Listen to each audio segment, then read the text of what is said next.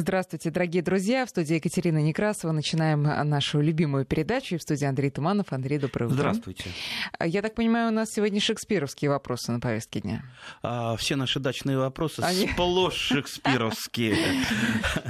Быть или не быть, копать или не копать, поливать или не поливать. В общем... А, вопросы именно в этом. А, вопросы, кстати, философские, потому что однозначного ответа а, здесь быть не может. Однозначный ответ э, может дать только абсолютный дилетант, либо просто какой-нибудь жулик, что да, вот это самое, э, надо поливать там три раза в день.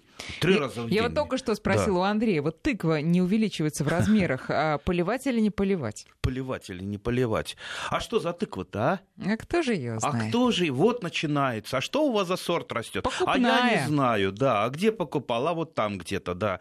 Покупная. Ну, тыква-то разные бывают. Есть тыква, которая 100 килограмм у вас может э, вырасти, а есть тыква, э, которая вот с яблочка достаточно маленький. К всему хочу вспомнить случай. Был даже судебный процесс, это было лет 15 назад, когда один дяденька подал в суд на семенную фирму, потому что он купил э, вот эти бутылочные тыквы, небольшие такие вот грушки, да, и хотел увидеть веранду. А там немножечко перепутали, да. Веранда и у него, упала И у него выросли большие тыквы, и одна лежала на краешке там крыши веранды, да, и однажды он дверью хлопнул, и э, вот кто у нас Ньютон он получил э, яблоком по голове, да, а этот тыквой получил по голове. Ну, естественно, было больно, он подал в суд на семенную фирму, что ему продали слишком большие тыквы.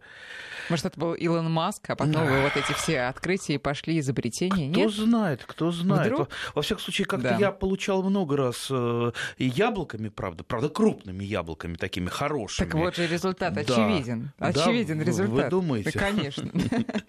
Ну хорошо, вот а по поводу лопаты, вы знаете, у меня новое применение, ну, э, на самом деле у меня новое, потому что я дилетант, но э, лопата отлично подходит для собирания морковки из такого глинистого грунта. Просто все мои попытки вытащить морковку, вот знаете, как на картинках, как на каких-нибудь, как в сказках, раз так потянул за хвостик, и вот вся морковь. Нет, не получается. Она ломается, обдир... Обламываются потом все ногти, когда я пытаюсь ее выковырить отлично пошла лопата, вы знаете. Вот как раз... Как и... хорошо-то жизнь вас научила тому, что, в общем-то, для обычного садовода-огородника это да. настолько естественно, да, потому что да. просто дергать морковку, ну, это в детских сказках скорее делают, так, либо уж совсем такой э, человек, первый раз приехавший на дачу. Но обычно она, да, либо совочком поддевается, либо э, лопатой. Нет, я, у меня были романтические представления о сборе урожая моркови, вот именно Даже те, которые... на легких почвах. У меня подзол. Уж легче подзола ничего не бывает. И Пух то не только, выходит да. прям целиком. И то, да. Ну вот э, если э, просто дергать, э, либо просто у вас ботва оторвется, потому что ну, морковка сидит глубоко, иногда очень крепко, э, либо она наполовину обломается, бывает. Так и все равно придется там чем-то совочком или лопатой поддевать. То же самое и с дайконом, например. Дайкон тоже частенько обламывается. Ну, хотя разные сорта дайкона бывает, что-то поверхностью там высоко, э, что-то уходит вглубь. Вот если вглубь уходит, то дайкон обязательно, если вот так просто дергать, обрывается, особенно если он не шибко толстый, да. Так что делайте все как правило. Вообще лучше на, собственно, на чужих ошибках учиться, чем на собственных. Э, и, а, а на собственных оно как-то доходчивее, вы знаете, и э, запоминается лучше. Хорошо, тогда давайте учиться на собственных ошибках и одно, одновременно все-таки читать читать, э, слушать, слушать нашу радиостанцию. И задавать вопросы Андрею Туманову. Друзья, вы делаете это, продолжайте, пожалуйста, это делать. 5533 — это для ваших смс-сообщений номер в начале сообщения слова «Вести». Наш WhatsApp и Viber 8 903 170 6363. 903 170 6363. Можете писать а, свои вопросы. Вот уже вопросы пошли. Ну, вот первое сообщение — рыба. Второе сообщение — стрелец. Нет, не про то, друзья. Морковь, свекла — вот что вы должны писать в своих сообщениях. Ну и вот уже пошло на обычной малине, э, э, неремонтантные, наливаются ягоды. Причины немножко в сторону нас уводят от процесса копки и перекопки, но давайте уж ответим. Э, что может быть ремонтантным, кроме э, ну, садовой земляники? Бывают сорта и полуремонтантную саду малины, те, которые, если осень длинная, теплая, набирается за лето сумма температуры, они пытаются зацвести, не, не всегда это у них получается, пытаются зацвести осенью. То есть смотрите по сортам. В описаниях сортов все сказано, особенно если эти сорта пришли к нам а, из других стран, например, там, в Соединенных Штатах много сортов малины и ежевики, которые не всегда для нас подходят для которых наше лето бывает короткое. И вот э, в зависимости от лета случается такое. Кстати, вот э, приходили письма, и жимолость съедобная сейчас пытается завести, зацвести в некоторых регионах. Это тоже бывает. А не это для растения сорта... не вредно? все таки э, накануне зимы опять разгар плодоношения, ну, не разгар, такой условный это, это не смертельно, ничего хорошего в этом нет. Естественно, что растение очень здорово ослабевает перед зимой. Зима – это большое испытание, и все, любые проблемы, будь то с ранним цветением, э, не в, вернее, не с ранним, а не в сезон, а будь то просто ослабление болезнями. Вот сейчас посмотрите, сколько болезней. Естественно, зараженное растение, уходя в зиму, оно хуже хуже перезимует, оно не перенесет, может быть, там зимние температуры, отрицательные, положительные в а также колебания температуры, много-много другое, что, в общем-то, приносит зима. Так что, э, если меня кто-то спрашивает, с чего начать, чтобы у меня там деревья, кустарники, цветы и прочее, прочее были здоровыми, хорошо перезимовали, ну, для начала надо правильно соблюдать агротехнику, чтобы они у вас были здоровенькие, хорошо накормленные э, и не больные. Тогда они зимовать будут лучше, в общем-то. Вот, вот секрет э, хорошей зимовки, а не так, что сейчас там, там пишут письма, вот у меня там все, все такое, такое секое, а как мне мне сделать, чтобы это хорошо перезимовало? Ну, не бывает такого. А подготовка к перезимовке начинается весной. Ну, а как вы хотите? Ну, хорошо, давайте тогда э, ближе вот к нашей основной теме э, и к тому, вот что нам сейчас делать с огородом, когда все оттуда уже снято, а так, какие нам понадобятся инструменты для так, этого? Так, попытаемся ответить на этот вопрос, там, копать или не копать. Ясно, что на такие принципиальные, э, там, да или нет, черное или белое, не бывает простых и совершенно однозначных ответов. А почему? Потому что у перекопки или у неперекопки, а то есть введения, введения э, хозяйства без э, перекопки почвы есть свои плюсы и минусы. И в зависимости от того, что и где у вас э, вот этот вот э, участок земли, под какой культурой, э, ну, надо самому определять, надо или не надо. Вот есть такие, такие там течения, что категорически не перекапывать почву, да, они основаны на, ну, на некотором знании вот этой жизни почвы. Как мы знаем, что почва все-таки это у нас живой организм, это такой слоеный пирог, пирог, и в каждом, а, на каждом уровне своя жизнь, свои микробы, свои грибы, свои какие-то жучки, паучки и так далее. А, то есть, если мы переворачиваем пласт почвы, вот на штык лопаты его взяли, перевернули, естественно, верхние оказались внизу, нижние оказались вверху, то есть не у себя дома. И, естественно, ну, жизнь почвы, она немножко так вот притухает, а э, нам необходимо, чтобы почва была именно живая. Чем больше там э, населения в э, почве, в почвенном комочке, тем она лучше, скажем так. Не тем, что вы туда, допустим, органики какой-то мертвый напихаете, а чтобы там жизнь кипела. Но органика – это пища для этой самой жизни. Поэтому, да, действительно, там жизнь немножечко замирает после вот такой вот перекопки. Э, с оборотом пласта. Но с другой стороны, вот представьте, те, кто когда, когда-то осваивал либо целину, я имею в виду целину на даче, а не целину, да, в степях, а, те, кто, а, например, пытался обработать там заросший какой-то участок, вот представьте, там не хозяйствовали хотя бы там полгода, все же зарастает сорняками до такой степени, что вы просто это все не выпалите, ручками, паль, пальчиками не выберете. Естественно, оборот пласта, он помогает помогает э, частично, нельзя, не, не могу сказать, что там полностью сразу вы избавитесь, э, частично уничтожить и многолетние сорняки, но самое главное, однолетние, я имею в виду семена однолетних сорняков, ну, Мелочевка, конечно, она тут же погибнет, та, которая зашедшая. Ну, а семена, они окажутся в глубине почвы.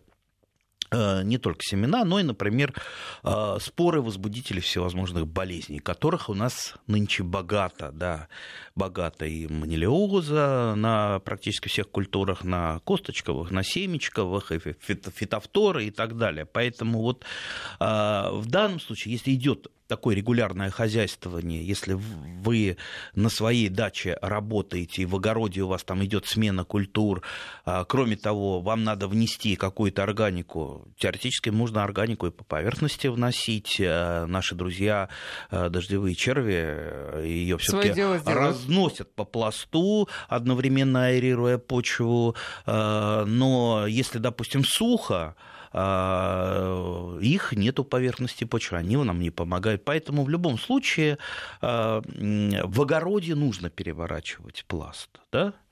В саду категорически нельзя. Сад, э, в саду лопата – это плохой инструмент, э, потому что у большинства садовых растений корни располагаются как раз вот в том а, самом горизонте, который, ну как бы вам сказать, который вот черненький. Если мы э, сделаем ямку, посмотрим по краешку ямки, там буквально вот там на, ну, на большинстве почвах, там на штык, полтора штыка лопата идет более-менее что-то такое похожее на нормальную землю, и дальше там либо глина, либо песок, либо подзол, либо еще что-то. То есть вот то, что мы наработали за многие-многие годы, десятилетия, внося органику, вот это вот там и располагается основное количество так называемых росяных всасывающих корней.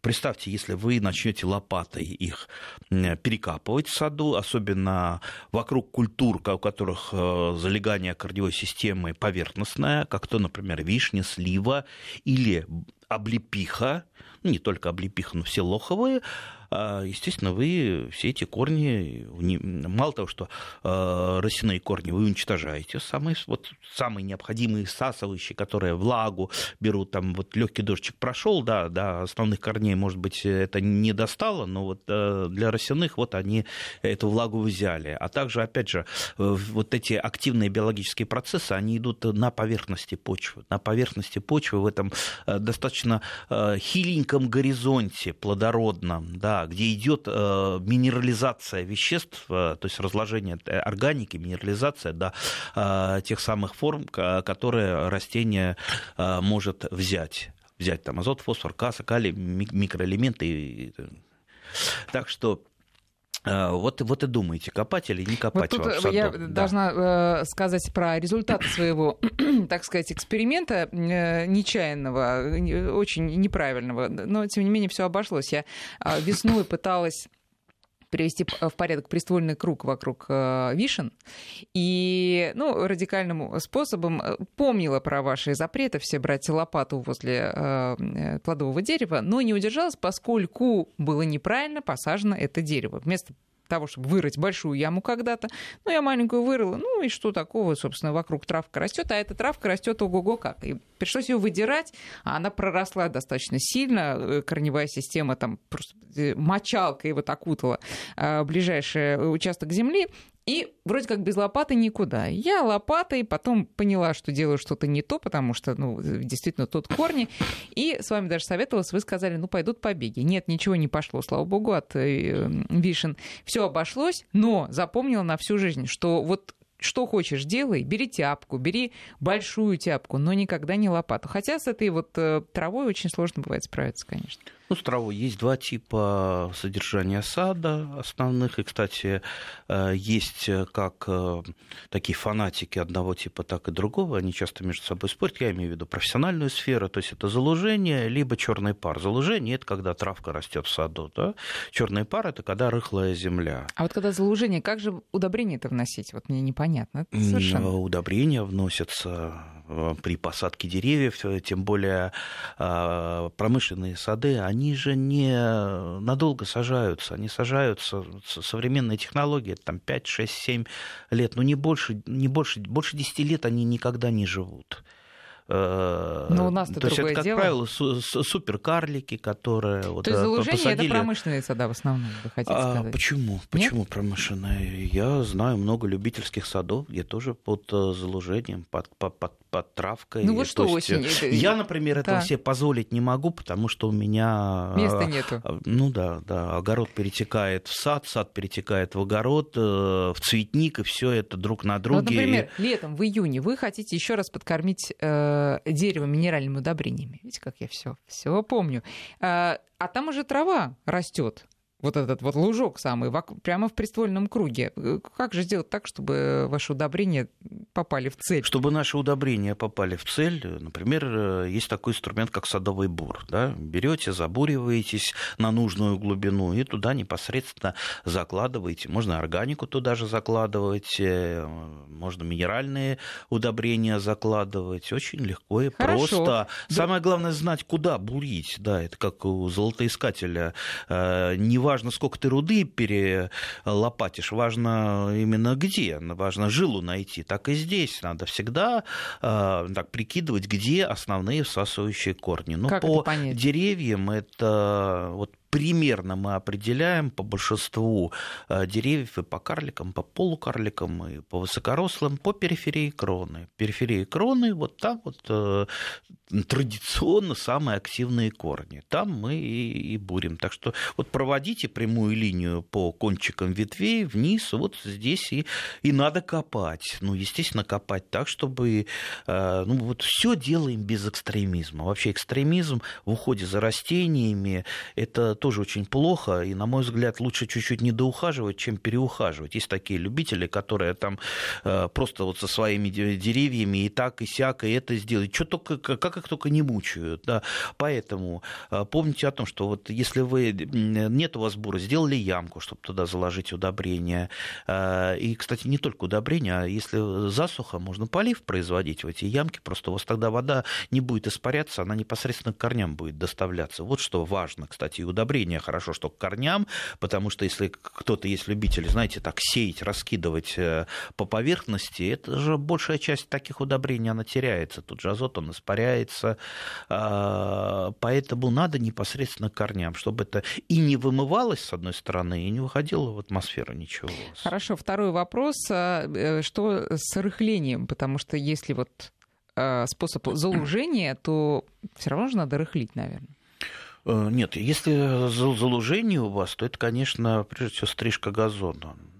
Что такое стрижка газона? Для, для чего вообще это делается? Некоторые думают, что это для красоты. На самом деле э, самая важная функция газонокосильщика, или как его, газоноустроителя, это прежде всего борьба с многолетними сорняками, прежде всего, потому что любая стрижка, а вот э, травка ее переносит, да, ну, до определенной степени, а все многолетние сорняки, за исключением э, таких, знаете, распластывающихся по, э, по поверхности почвы, например, там одуванчики могут так себя вести, хитрые одуванчики, которые распластались, их газонокосилкой не возьмешь, но их можно брать там совочком, такие, такие есть корнеудалители, и, э, либо тяпочкой просто их рубить, но самое главное регулярно. Так вот, э, вот э, кошение газона – это прежде всего борьба с сорняками, что у вас был совершенно однородный газон э, из той самой смеси травы, которую вы посеяли. Как только вы перестаете ухаживать за газоном, сразу он превращается у вас в нечто такое пустырь, заросший многочисленными сорняками. То есть все сорняки тут же приходят и начинают буйствовать. Плюс, если уж вы взялись за газон, некоторые думают, я посажу газон, посею, потому что я не хочу ни зачем не ухаживать. А, но имейте в виду, что уход за газоном, он э, чаще всего бывает не меньше, чем уход э, за просто за черным паром или даже садом или огородом. То есть хороший газон он требует постоянного ухода. И вот, например, там э, частенько я вижу в городах кинули большие деньги, чтобы там либо посеять, либо раскатать газоны, и все, и забросили. И думают, а мы вот сделали это, и пусть оно само растет. Но не бывает так. Если э, вот аналогию сделаем с ребенком, ну вот э, там родить ребенка это да, это э, непросто, но воспитать-то его еще, еще более непросто. И это нужно делать в ежедневном режиме. Также и сад, также и огород, также там черный пар. Поэтому э, газон э, это требует к себе постоянного внимания. Имейте это в виду.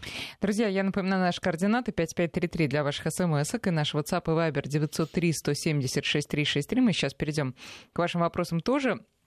Вначале, а, Андрей, хочу вам э, передать привет из э, Казани. Беляева Елена благодарит вас за грушу. Вообще вот как здорово, когда программа наша идет уже достаточно давно, уже несколько лет, и уже плоды-то, понимаете, и в прямом, и в переносном смысле э, появляются. И вот Елена вам пишет, что рекомендованная вами груша «Память», есть такая груша «Память»? Ну не знаю, в общем, какая-то груша. А, памятей много. Память Яковлева, вот, память, память Яковлева. Яковлева. Память Жигалова Дала есть прекрасный плоды. Сорт. Елена счастлива и спрашивает, когда правильно собирать и как хранить. А грушу, если память Яковлева, она, насколько я помню, это осенний сорт, очень красивая а, груша. Это не, не могу сказать, что это очень современный сорт, ему уже лет лет, наверное, 30, по-моему. А, так вот, лучше все собирать до наступления потребительской зрелости, потому что если она уже созрела, то она долго не полежит. Вот чуть-чуть, вот, вот пока она крепенькая. То есть тут нельзя сказать, когда по срокам. У каждого ну, там свой регион, своя фенофаза. Поэтому следите, следите за грушей. Вот, вот чувствуете, вот э, скоро-скоро она покраснел бачок, скоро-скоро она начнет э, созревать. Вот вы ее собираете Хотя, в принципе, э, ну, какие-то груши вообще не надо заранее собирать. Те же летние, как правило, они висят, э, и по мере созревания вы их э, срываете. Вот часть вы обрываете, они у вас дозариваются дома, а часть просто там падает. Вот у меня, знаете, сколько... Да, прекрасно. Да, у меня огромное количество груш той же самой Чижовской. Чижовская самая такая, одна из универсальных, но летних груш, которые долго не лежат. Поэтому, конечно, хочется, чтобы больше распространялись осенние, особенно зимние сорта, которых у нас очень-очень мало, а, и районированы буквально единицы зимних сортов. А, вот у меня очень-очень замечательный любимый сорт – это белорусская поздняя, они не крупные э, и, может быть, не очень такие, знаете, а, такие красавицы. Они такие не крупные, зеленоватенькие, иногда с ржавленным, э, таким вот э, ржавленностью некоторые, но зато такие хрумкие, хрустящие, а, как профессионалы говорят, с колящейся мякотью, и, и такие сладкие, то есть прыщет такой сладкий сорт, а, сок. И мальвина зимняя тоже бесподобная. Вот она уже такая красавица. Вот посмотрите мальвину зимнюю удивительный сорт э, с таким э, удивительно вкусным э, оригинальным грушевым привкусом. Друзья, мы сейчас сделаем перерыв на новости, потом вернемся к разговору и к вашим вопросам тоже. 8 часов 36 минут. Мы продолжаем разговор с Андреем Тумановым. Сегодня наш главный вопрос это копать или не копать. И вот, Андрей, несмотря на все, что вы сказали ранее, вам вопрос из Москвы. Перекопка под черешней спасет от вредителей? Еще раз, пожалуйста. Еще... Нет, может, слушатель только подключился, понимаете? Не надо его сразу обвинять. Не, мы никого не обвиняем, но вот по поводу защиты от вредителей и болезней, вообще по поводу здоровья растений, знаете, вот давайте вот как в этом анекдоте, доктор, у меня там гангрена, холера, туберкулез э, диагностирован, выпишите мне какую-нибудь мазь, а? Ну, ну, смешно, да, ужасно. Э, ну, не бывает каких-то легких и простых способов. Э, вот э, уход за растениями это комплекс, это комплекс э, всего, начиная там, с подкормок, э, там, э, ухода за почвой, там, даже, даже соседей. Понимаете, вот если э, на вашем участке, вот почему я про соседей вспомнил, если на вашем участке можжевельники растут в большом количестве, обязательно груша будет болеть таким грибным заболеванием, как ржавчина, потому что ну, у них вот э, ржавчина, э, грибное заболевание, это общий, э, то есть сначала она зимует на, на можжевельнике, потом переходит на грушу. Поэтому это все надо знать, к этому надо быть готовым. А если кто-то вам говорит, что вот перекопал почву, все хорошо, да, ну, не бывает. Тем более, ну, если вернуться к черешне, черешня это не самое такое как бы вам это выразиться ненаучно, болявое, болявое растение. Черешня, да, безусловно, болеет и манилиозом, но немножко по-другому, как вишни. У нее не усыхают ветви, и большинство сортов, в общем-то, современных, устойчиво практически ко всем э, вишневым болезням. Почему? Вишневым, черешня это то же самое, вишня.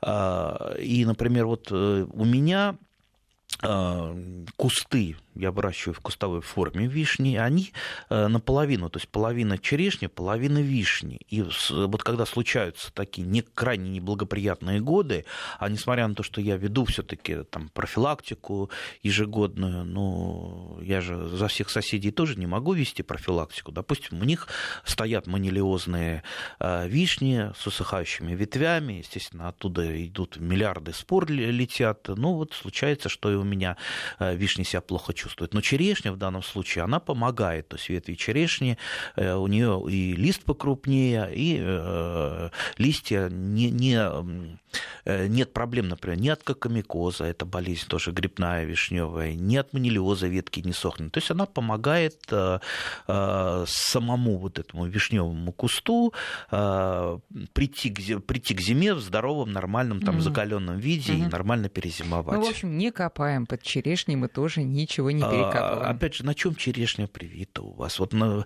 вот, а, вот, вот никогда не выношу давать э, прямые ответы. Скажите, так вот или не так? Какой сорт лучше? Какой мне посадить? Какой лучше? А, так вот, на чем привита черешня? Черешня часто, чаще всего прививают на вишне а, либо на вишневых сеянцах, либо на поросли, либо на черешневой а, поросли, э, вернее, на черешневых сеянцах, а, на, это скорее на юге. В нашей зоне, допустим, в нечерноземье, чаще всего это на вишневой поросли. У вишневой поросли, как мы знаем, корневая система поверхностная. Есть еще замечательный а, подвой для черешни, это церопадусы, это гибрид э, э, черешни и черемухи. Кстати, О, э, единственное э, не на, не на вишне и не на черешне будет расти на черемухе, кроме, ну, на черемухе и царападусе. То есть можете, можете попробовать, поэкспериментировать. Черемуха и вишня – это самые-самые ближайшие родственники. А, Еще вопрос э, про перекопку из Краснодарского края. А, нет, из Севастополя пишет. Если замучила фитофтора и севооборот не помогает. Сколько лет надо под паром продержать этот кусок земли? Ну хорошо, продержите вы там 5 лет под паром или 4 лет э, года под паром. Представьте, сколько у вас будет стоять земля Э, тем более, ну, наверное, все, все, все-таки отдохнет, да. Э, ты что, пять лет не работаешь? Да я отдыхаю, я что-то вот у меня отпуск, да. Ну да, земля должна работать. Вообще, э, если мы вспомним Юлия Цезаря, уже при Юлии Цезаре вот эту вот систему, а, там, двухпольная система, по-моему, когда оставлялось одно поле под паром, ее стали прекращать, потому что пришли новые технологии с государства количество карфагена и стали просто использовать больше сидираты, сидерирование полей, удобрение и сидерирование, то есть не оставляли просто под паром. Поэтому, естественно, нужно не оставлять под паром, а вести севооборот, то есть э, использовать какие-то культуры, не родственные вашим э, помидорам, картошке, вообще посленовым. Это первое. Но, естественно, вы не избавитесь все равно вот вы, вот ваш участок э, э, держали, держали там либо под паром, либо выращивали что-то там другое, огурцы выращивали все эти годы, да, накопилось там огуречные болезни. Вы посадили картошку или, или помидоры, вы думаете, споры вам не прилетят с соседнего участка или даже там с расстояния там, километра, да, при, прилетят, и опять это начнется. Поэтому эта борьба, она, что называется, бесконечна. И э, вот те самые способы, которые и мы рекомендуем, и там ученые рекомендуют, рекомендует. Мы с вами не ученые, мы, мы любители, да? И даже в интернете рекомендуют. Это все вот некая подпорочка. Это одно из э, средств, которое нам в какой-то мере поможет. Но севооборот это, ну, скажем так, это основополагающее. Это вы, вы должны, вот если вы севооборот не делаете, все остальные способы... Севооборот, они... давайте поясним для тех, кто только э, начинает это дело. Ну, Когда ты каждый год э, на одном и том же участке разнообразишь... Сажаешь то, что ты туда... не родственников да, той не культуры и не ту культуру, которая росла там раньше. Это должно вообще как это с молоком матери... Ну вот смотрите, да. вот, например, у меня участок, э, огородный участок, он достаточно маленький, это такой квадрат, ну, не знаю, там условно 10 на 10, например, метров, ну, то есть совсем вот чуть-чуть, может быть, 15. А, и, и там уже несколько лет подряд, ну, лет, может быть, аж там 4 или 5, все время я что-то сажаю. И вот в этом году, мне кажется, ну, может быть, оставить уже этот участок в покое на следующий год, пусть он отдохнет, хотя каждый год, каждая грядка у меня получает какие-то новые семена. Сегодня тут а, справа, значит, огурцы, слева свекла, завтра наоборот, в смысле на следующий год. Может быть, пусть годок просто постоит? Да вам вот я вижу по глазам просто не хочется работать, хочется ну, в гамаке полежать. За оскорбление, ничего подобного нет. Нет, на это мы пойти, э, как говорят в кино, не можем. Э, э, земля требует ухода. Если вы не ухаживаете за землей, не думаете, не думайте, что она будет там вас радовать. Ну, зарастет она сорняками. Потом замучитесь с сорняками бороться. Кстати, сорняки в какой-то мере это тоже сидираты. Если мы перекапываем сорняки, то есть они оказываются в почве, то есть вот эти э, начинают перегнивать их корни, которые в какой-то мере разрыхляют почву, и сами сорняки, которые потом, э, там, э, перегнивая, несут органические вещества для наших растений. Так что, видите, все в природе взаимосвязано. Не бывает такого, что вот только таким способом мы работаем, никаким больше. Вот чем отличается опытный садовод от неопытного? Неопытный, он всему верит знаете, вот написали в интернете какую-нибудь чушь. Я вот тут вот даже, вот, грубо говоря, наехал на одну, на один сайт, э, который перепечатал какую-то совершенно, ну, настолько вот идиотскую статью, э, который э, рекомендовал, как осенью обрабатывать почву. И он, значит, там на этом сайте там, проливал, рекомендовал проливать почву оксихлоридом меди. Но можно еще цианистым калием пролить почву, можно керосином пролить, можно напалмом. Ну, вы вот, э, э, ну да, вы избавитесь, конечно, от вредителей, но вы избавитесь от всего, вы избавитесь от всех растений. А если сами э, с этой земли там э, что-то попробуете, вы от себя и от себя избавитесь. Ну... Можно, можно сразу вопрос в тему, как вы относитесь к обработке осенней почвы сильным раствором железного купороса плюс удобрения? Это запрещено делать. Вы возьмите регламент применения железного купороса. Возьмите регламент. Есть там это, проливка почвы? Нету. Если этого нет, значит, эту операцию запрещено делать. Вот, а, вот есть а, препараты, допустим, разрешенные для нас, садоводов-любителей. Для профессионалов свои препараты, для нас свои препараты. Вот есть, например, там, там, оксихлорид меди, а, ну, он чаще, чем железный купорос применяется, это не значит, что его можно, например, класть в чай, да? Если он разрешен для нас, э, давайте я вот в чай его положу. Он разрешен только для определенных э, каких-то работ строго по регламенту. Так вот, проливки почвы, обработки почвы ни в теплице, ни в открытом грунте нет. Значит, этого делать нельзя. Если вам кто-то советует это, а знаете, советчиков таких много, знаю я таких советчиков, да что там он-то говорит, да я вот всю жизнь проливаю, да это на хлеб можно мазать, да, э, и ничего, живой. Ну, не слушайте вы, не, слушайте. Еще раз возвращаясь к тому, о чем мы, мы говорили, начинающий а, огород, неопытный огородник, там, садовод, он всему верит и пытается это копировать. Никогда никому не верьте, не пытайтесь копировать, а пытайтесь все-таки изучить проблему, изучить проблему, залезть, что называется, в корень. И тогда уже вы будете на основании чужого опыта, своего опыта вести нормальное хозяйствование. И вообще соотносите, соотносите э, затраты и потери э, с тем, что вы хотите получить. Та же самая проливка, извините, с железным купоросом, ну, я бы, честно говоря, с такой земли бы потом бы пару лет бы вообще бы пару ничего лет, не ел. Да? да. Если вдруг это у кого-то произошло. Не, ну ничего страшного в железном купоросе так. Вы не отравитесь прям э, им, ну зачем, зачем, зачем делать те действия, которые можно не делать? Это, кстати, тоже принцип опытных садоводов. Никогда не делай то, что делать не надо.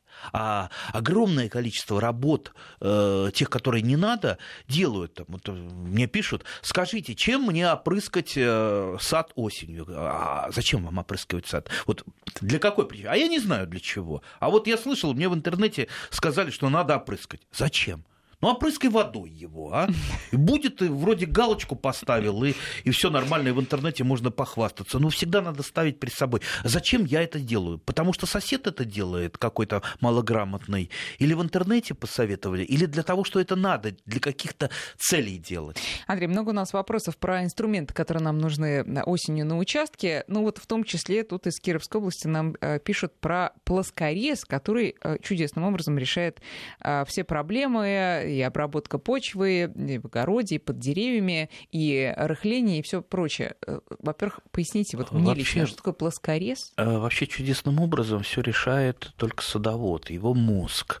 А все это остальное вспомогательные инструменты. Ну, плоскорез это такая э, типа тяпочка-нож, которая вот тяпкой вы э, тяпаете, хотя тяпка, тяпки разные бывают, можно тяпкой и э, срезать поверхностный поч, э, слой почвы. Ну, плоскорезом просто, если вы так вот занимаетесь, именно срезаете сорняки и чуть-чуть вот рыхлите поверхностные, ну, для кого-то это удобнее. Вот у меня мама любила работать именно плоскорезом. Я предпочитаю тяпку. Как у вас в руку ляжет?